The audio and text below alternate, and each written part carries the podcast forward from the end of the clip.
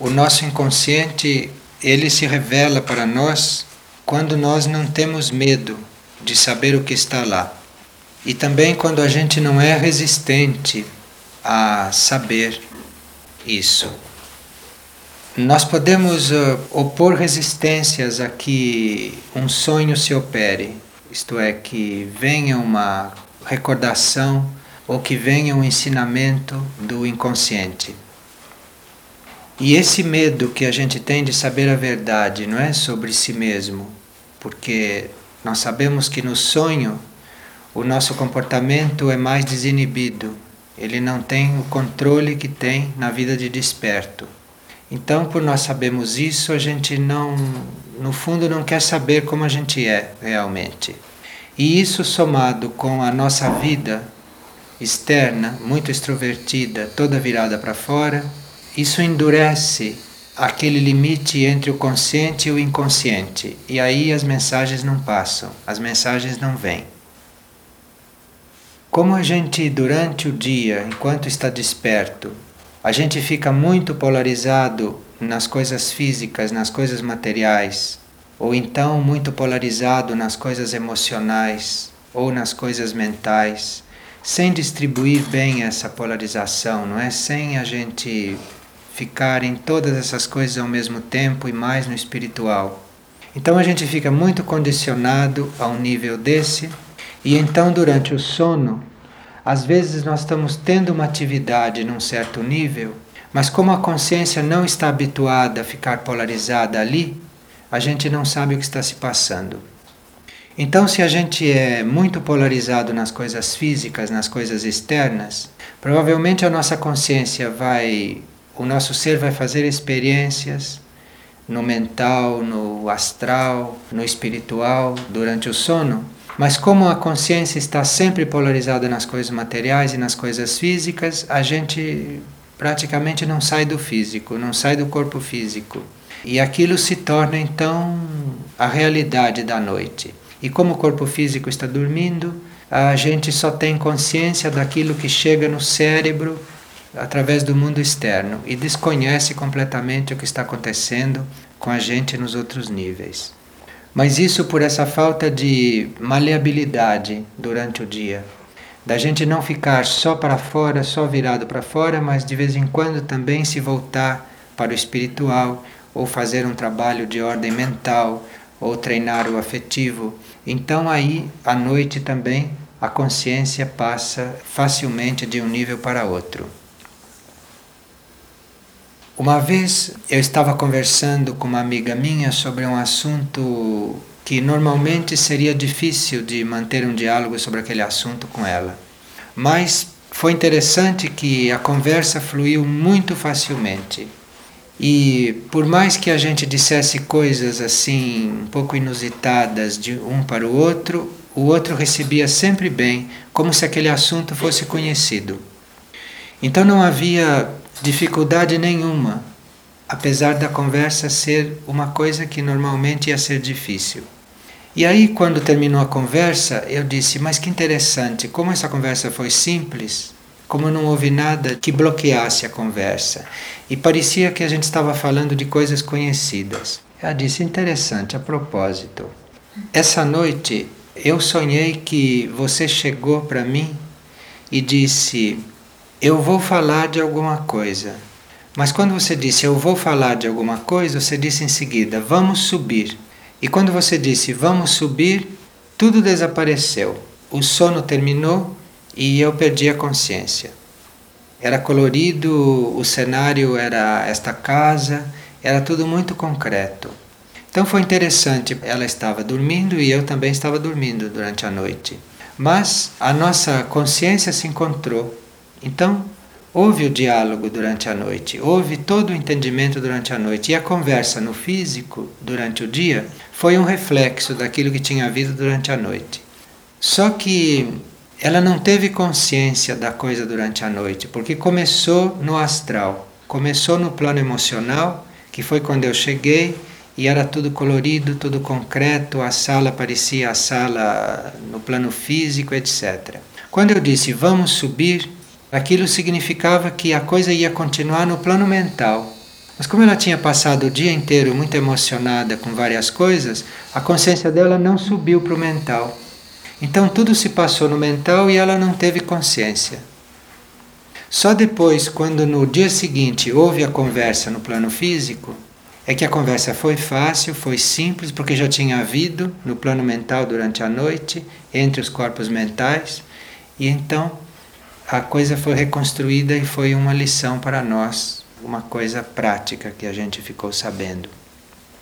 Às vezes o corpo físico adormece e a gente fica lúcido no corpo astral, fica lúcido no corpo emocional, perde naturalmente a consciência do físico e não tem a consciência no mental, como aconteceu nesse caso. Depois que o corpo astral termina a atividade, aí é o corpo astral que deixa de ter atividade e a atividade passa para o mental. E isso pode acontecer várias vezes durante a noite. Nossa atividade muda de um nível para outro, inclusive naqueles momentos em que a gente está ativo, não é? Está consciente no nível espiritual.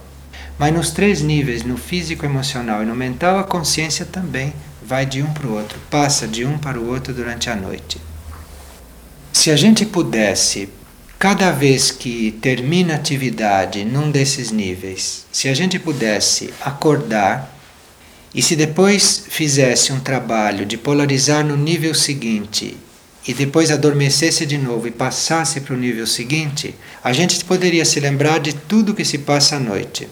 Mas acontece que com essas mudanças de nível, de manhã, quando a gente acorda no plano físico, a gente não tem consciência por quantos níveis a gente andou, então aquilo que fica impresso é só uma pequena parte.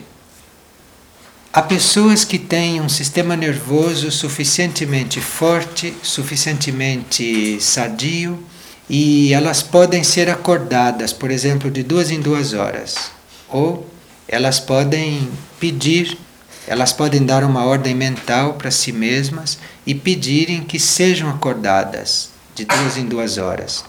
Então, quando a pessoa acorda várias vezes durante a noite e ela faz a recapitulação do que se passou, ela pode reconstruir a noite toda. Mas isso não se pode fazer com todas as pessoas, porque nem todo o sistema nervoso suporta ficar acordando de duas em duas horas para fazer esse trabalho. Mas isso para certos indivíduos, quando isso é possível, se se faz isso durante um certo tempo, depois a memória de tudo que se passa à noite vem com esse treinamento. Nas antigas ordens monásticas, se acordava os indivíduos durante a noite, parece que duas ou três vezes, dependendo da ordem. E isso era para este processo se dar. Era exatamente o indivíduo era acordado durante a noite, ele ia para a capela, fazia os exercícios espirituais. Todos os exercícios espirituais o polarizavam no nível espiritual e níveis superiores. Então ele tinha a possibilidade de conscientizar o que tinha acontecido na consciência dele até aquele ponto, depois ele conscientemente acordado, ele polarizava de novo num exercício espiritual, tornava a ir dormir e aí tinha uma experiência no outro nível, quando acordava de novo ficava consciente. Então ele não não dormia a noite toda, exatamente para facilitar essa consciência. Isso tem a ver também com outro tipo de exercício que nós podemos fazer. Se nós não pudermos dar uma ordem mental para nós mesmos, não de acordarmos de duas em duas horas ou de três em três horas, o que não é recomendável para a pessoa que não tem um, um sistema nervoso e um, um aparato psicológico bem forte. Mas há uma outra técnica que se pode usar para não só se lembrar do que se passou, mas como também a gente atravessar rapidamente os níveis mais tumultuados. Seria bom que a gente adormecesse e atravessasse logo com a consciência a zona do cérebro físico, do cérebro etérico, que são aquelas onde ficam impressas todas as atividades diárias. Então seria bom que a gente pudesse atravessar rapidamente aquele trecho. E seria bom também que a gente pudesse atravessar rapidamente o plano astral não se demorar no plano emocional, no plano astral, quando a gente adormece. Porque No plano astral foi onde se deu aquele trecho do sonho daquela moça que disse que eu cheguei, que disse que ia falar com ela e vamos subir. Todas coisas inúteis, porque o que era útil realmente foi o que se passou lá no mental e que ela não se lembra. Então, se a gente adormece e se atravessa rapidamente o físico, o etérico e o astral e logo fica lúcido no mental, melhora a qualidade do sonho, melhora o nível, melhora a qualidade da vida de sonho. E para isso ser possível, a gente pode cuidar para antes de adormecer, naquele momento limite, não é, em que a gente não está nem acordado e nem dormindo, naquele limite em que a gente vai perdendo a consciência e que vai entrando para dentro do sono, então aí a gente deve ter um pensamento que afirme o nosso mundo espiritual, o último pensamento do consciente deve ser um pensamento muito positivo e um pensamento de vontade de ir para um nível bem alto, de ir para um nível superior. Isto determina uma vida de sonho mais adulta, determina uma vida de sonho mais útil e determina um sono também de melhor qualidade. E isto é válido não só para cada noite antes da gente adormecer. Cuidar para que o último pensamento leve a gente para esse nível, mas isso é válido também para o momento de desencarnar porque os estados são muito parecidos. O estado de sonho com o estado de recém-desencarnado. Que se passa conosco numa noite é um processo semelhante ao que se passa quando nós desencarnamos. Só com a diferença que durante uma noite nós estamos com a consciência em outros níveis por poucas horas. E quando a gente desencarna, a gente fica com a consciência em outros níveis por muitos anos, por um tempo mais longo mas é mais ou menos o mesmo processo. E a outra diferença é que, enquanto o corpo físico dorme, o eu superior mantém o fio de ligação com o corpo físico. E quando a gente desencarna, este fio é cortado. Mas, fora essas diferenças, o processo é mais ou menos semelhante. Então, o nosso último pensamento, antes de desencarnar, vai determinar a qualidade da nossa próxima encarnação vai influir na qualidade da nossa próxima encarnação. Portanto, quando a gente cuida da forma como a gente adormece cada noite, a gente está praticamente cuidando do momento de desencarnar. Porque treinando essa consciência, cada noite ao deitar, todo o nosso mecanismo fica treinado. E quando chegar o momento de desencarnar, nós fazemos isso só que num ponto maior, só que para partir para uma experiência mais longa e maior. Mas é exatamente o mesmo comportamento que deveria ser aplicado. E a coisa mais importante é o último pensamento que se tem, o último ponto em que a mente fica polarizada. Quem é o verdadeiro sonhador? Quem é que sonha? Qual é a identidade que sonha? Existem atividades que são do corpo etérico. É o corpo etérico saindo com a consciência dentro e fazendo experiências. Assim como o corpo físico aqui faz uma série de experiências, né, enquanto está desperto e a consciência está dentro, a consciência está participando. Depois a consciência sai do físico e é o corpo etérico que faz essas experiências, se a coisa se desenvolve em nível etérico. Ou a consciência pode sair do corpo etérico e ficar no corpo astral, então é o corpo astral que vai fazer as experiências, que vai so sonhando. E aí já são níveis diferentes de sonho. Depois a consciência pode se retirar do corpo astral, ficar lúcida no mental, então é o corpo mental que está fazendo a experiência. A consciência fazendo a experiência dentro do corpo mental ou através da substância mental.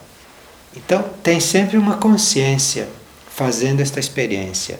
Agora, esta experiência pode não ficar registrada no cérebro físico. Então, o ser consciente no corpo físico não se lembra, mas a consciência passou pela experiência. E essa consciência também se retira para dentro do eu superior. Então faz também a experiência do eu superior. E nós temos diferentes eus, né? Nesses planos, um dentro do outro formando uma totalidade.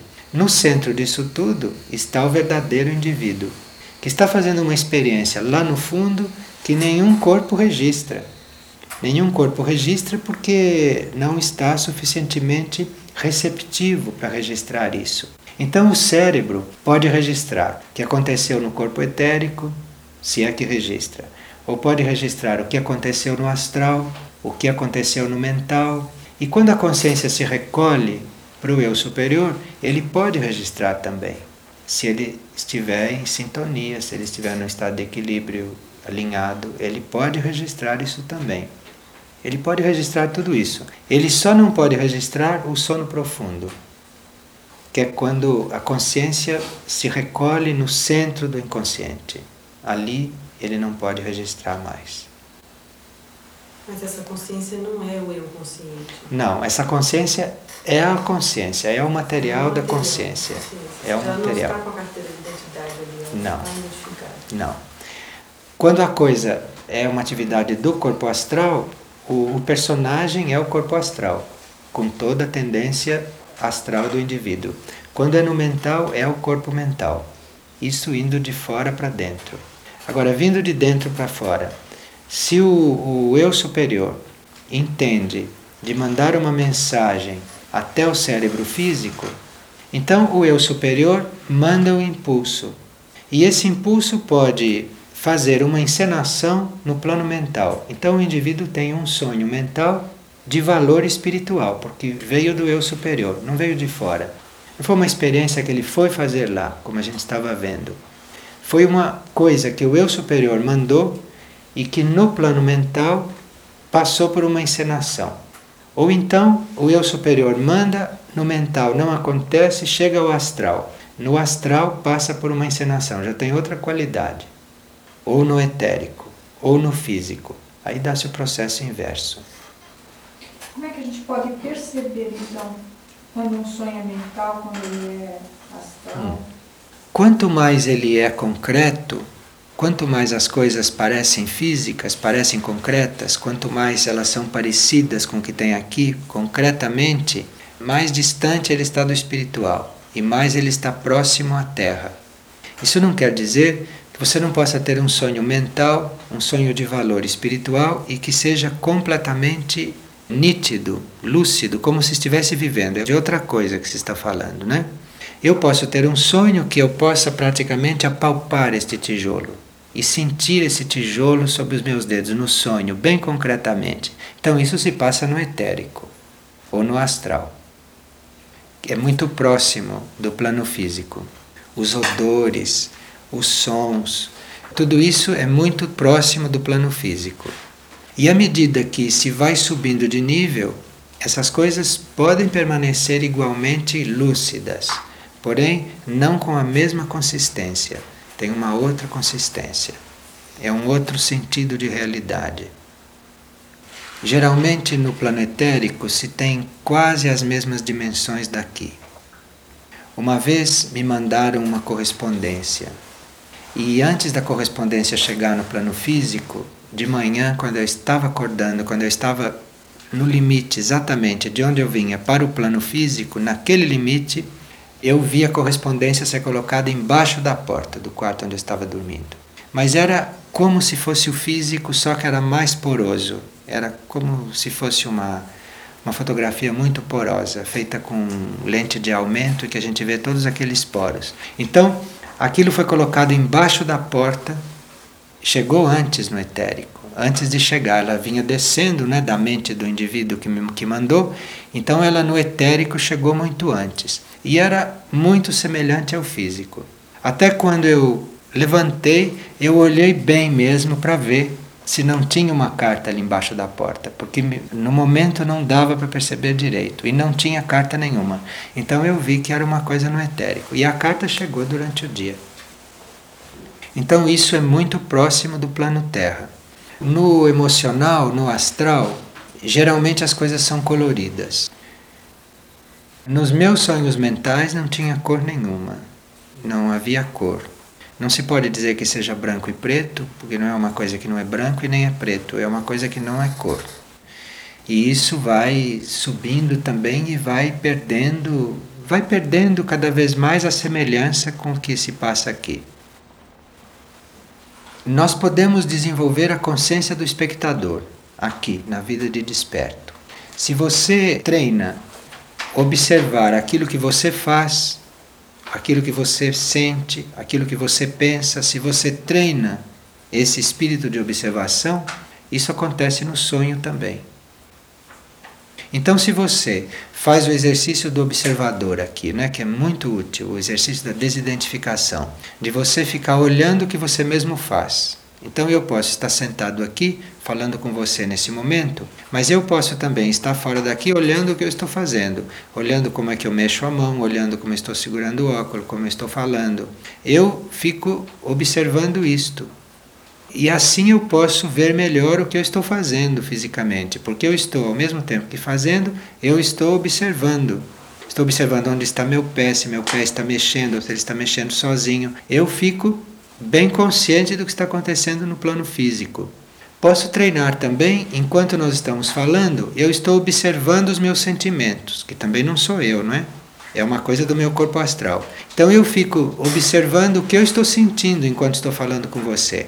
Se você, quando fala comigo, produz alguma reação no meu corpo astral e eu observo esta reação, observo a mim, não a você. Então eu fico observando. Quando uma pessoa se mexe, eu observo o que acontece em mim, como é que o meu corpo astral reage. E observo também o que fica passando na minha mente enquanto eu falo com você. Isto é, eu fico olhando para mim como se fosse um outro, olhando para esses três corpos como se fosse um outro, como se isso não fosse eu. Se isso é treinado suficientemente, isto acontece no sonho. Então você também se vê sonhando. E quando você se vê sonhando, você pode modificar o seu sonho. Então você diz: Olha eu sonhando ali. Não, eu não vou para esse lugar. E aí o corpo volta, porque é o astral que está indo para aquele lugar, ou é o mental, ou é o etérico. Você, como observador, você está aqui então você pode controlar aquilo lá. Então aí você pode conduzir o seu sonho, você pode mudar o desfecho de um sonho, você pode durante o sonho querer mudar comportamento, como você faz no plano físico. Mas esses são os sonhos passados nos níveis da personalidade, no astral e no mental. No nível espiritual não pode ter essa divisão. Não. De observadores? Não.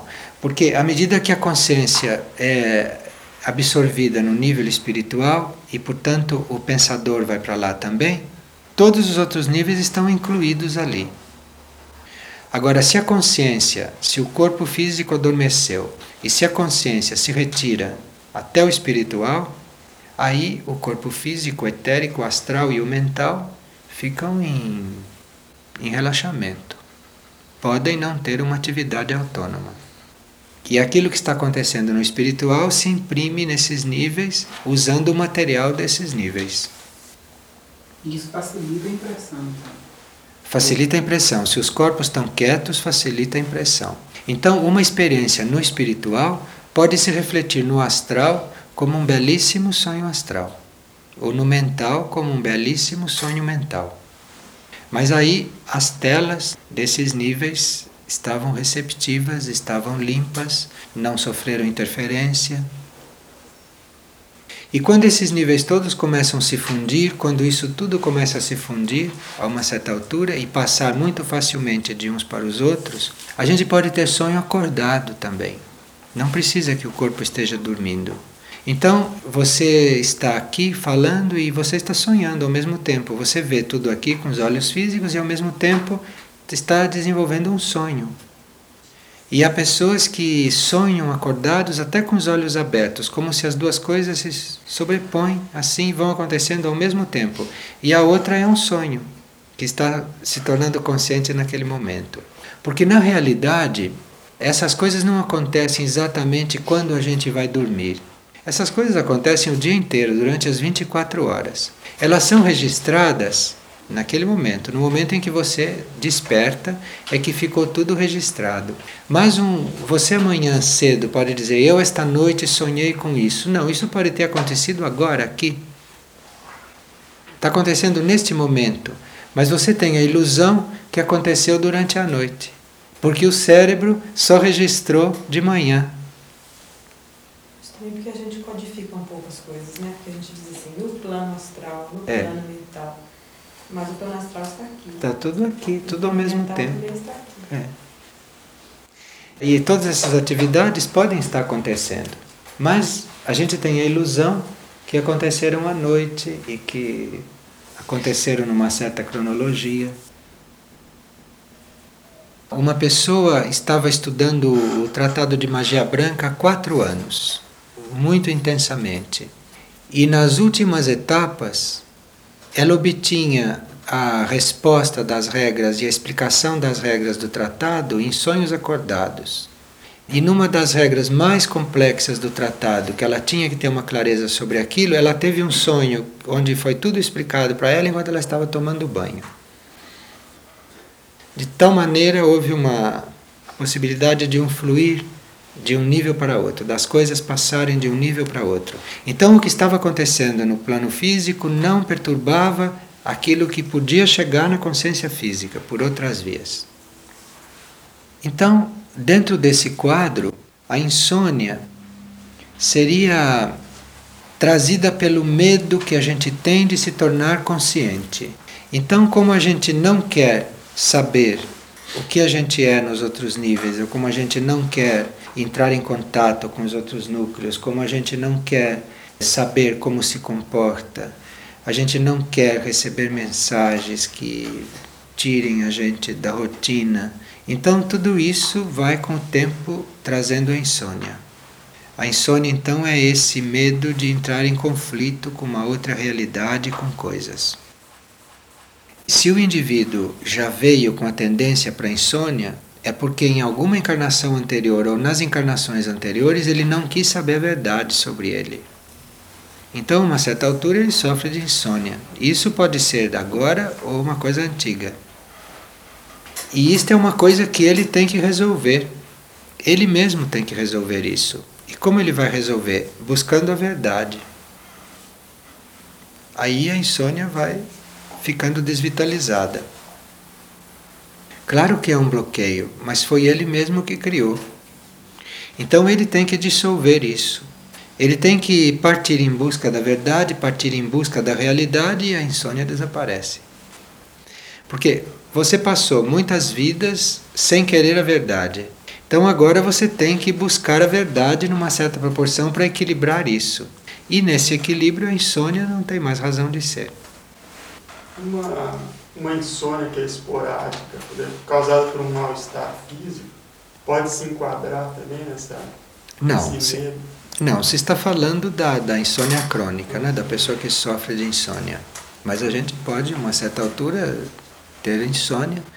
E é muito simples, é fazer alguma coisa. Não, não insistir para dormir. Até, Se não dorme, vai fazer alguma coisa. pode até fazer uma meditação. Qualquer coisa. E, essas insônias Tem gente que vai costurar, vai fazer as coisas que não tem tempo para fazer de dia quando vem insônia. Pregar botão.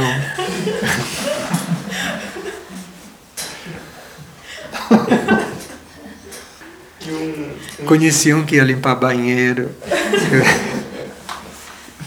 Não tem problema. E um indivíduo assim que tem insônia crônica, o fato dele tomar um sedativo, um remédio. Ah, não resolve ele nada. Não, aí ele entra. buscar a verdade. Aí ele entra por um outro caminho, ele vai entrar por um caminho Agrava mais ainda. agrava, Agrava. porque não resolve o problema e entorpece todo o mecanismo. O problema não foi resolvido com sedativo. E o sono que ele vive sob o sedativo não tem o menor valor desse ponto de vista de estudo, né? é simplesmente um, um embrutecimento físico. O falar de noite, há pessoas que falam à noite, isso é a mente do indivíduo, é o corpo mental do indivíduo que se recusa a dormir. Então ele continua funcionando e então o, a boca fala, a boca transmite. E isso se resolve, isso pode ser resolvido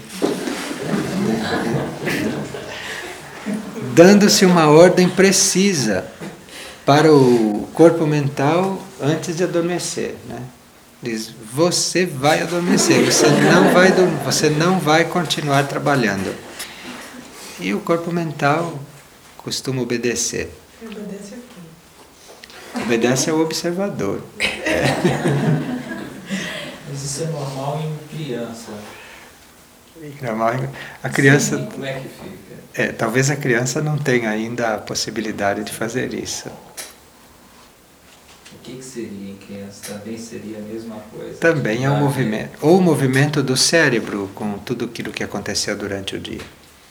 Dormindo em dormitórios coletivos durante uma fase da minha vida, eu reparei muito que nos dias de lua cheia,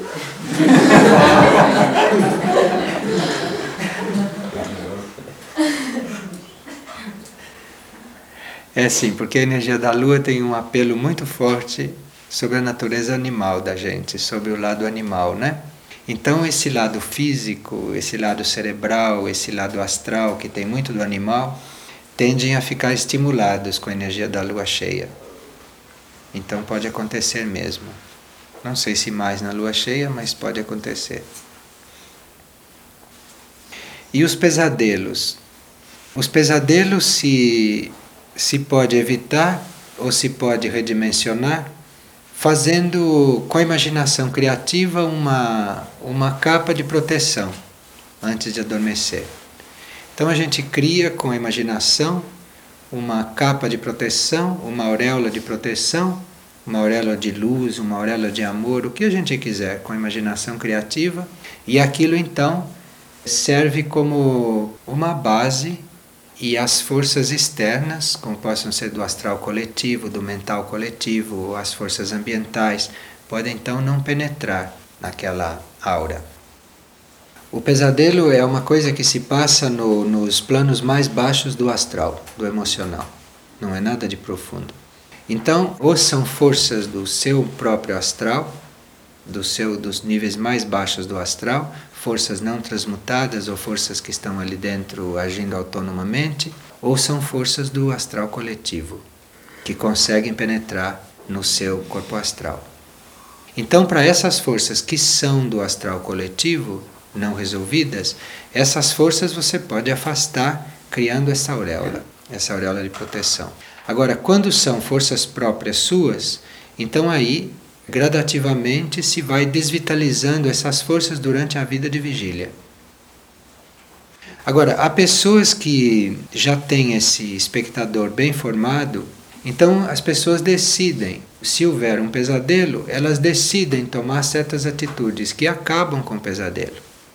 Como, por exemplo, durante o pesadelo você invocar uma força superior. Aquilo dissolve o pesadelo de imediato, porque aquilo chega no plano astral e dissolve o que está acontecendo ali. É dissolvente. E invocar uma força superior se pode por diferentes maneiras, né? Quando existem essas coisas externas que acontecem comigo, eu me lembro, eu normalmente faço o sinal da cruz quando isso acontece, ou mentalmente, ou com o braço, mas muitas vezes o corpo astral é tomado por isso, fica muito influenciado. Então existe como que uma, um, um, um sentido de paralisação dos membros. Então, dentro de um pesadelo, é difícil você mexer um braço, por exemplo. Aquilo fica muito pesado, fica muito lento ou paralisado, dependendo da natureza da coisa. Mas aí se pode fazer o mesmo trabalho mentalmente. Então, se a gente já tem uma vida mental fora do pesadelo, se a gente tem uma vida mental, mesmo que no pesadelo a gente se sinta paralisado de alguma forma, não possa falar, não possa gesticular, né? Ali dentro, mas mentalmente se pode fazer o sinal da cruz, se pode invocar energias superiores, se pode agir, enfim, mentalmente. Mas é o trabalho sobre a possessividade, sobre o egoísmo, na vida de desperto que desvitaliza os pesadelos. Agressividade. Porque aí não abre mais porta para essas forças virem da parte externa. E o indivíduo, se ele já foi purificado disso, também da parte dele, isso não, não acontece. Porque senão há um desgaste inútil do corpo físico, porque com um pesadelo o corpo físico se desgasta, o sistema nervoso, né, o corpo astral. Então, há uma série de técnicas para serem aplicadas enquanto o indivíduo não é estável numa vibração elevada, porque ele ficando estável numa vibração elevada não tem mais como isso acontecer dessa forma. Então, se ele deixou de ser tudo aquilo que é o material do pesadelo, não pode com ele acontecerem pesadelos.